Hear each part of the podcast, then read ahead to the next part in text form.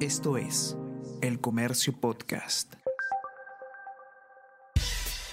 Buenos días, soy Gladys Pereira, periodista del Comercio, y estas son las noticias más importantes de hoy, jueves 20 de enero.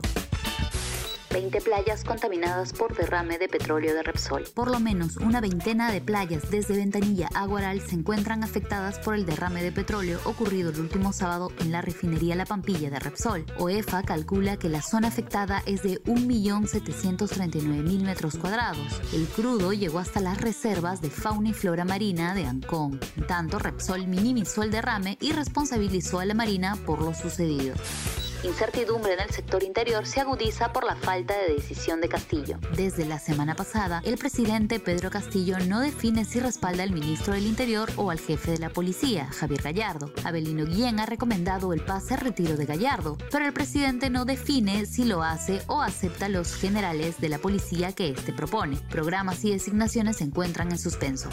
Allanamiento a sede del MEF impide robo de 20 millones de soles del Tesoro Público. En un mega operativo, la Fiscalía, Contraloría y Fiscalía allanaron más de 10 entidades públicas como parte de una investigación a la organización criminal denominada Los Incorregibles, involucrada en la apropiación ilícita de fondos públicos. Se logró paralizar la sustracción de más de 20 millones de soles de las arcas del Tesoro Público en el Ministerio de Economía y Finanzas.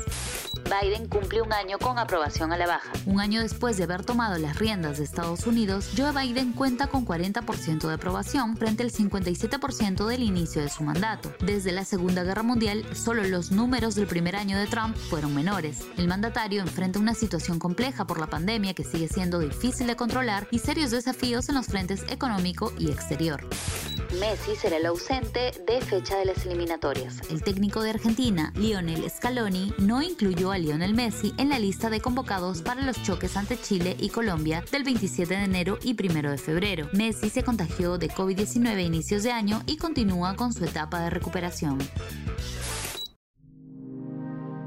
El Comercio Podcast.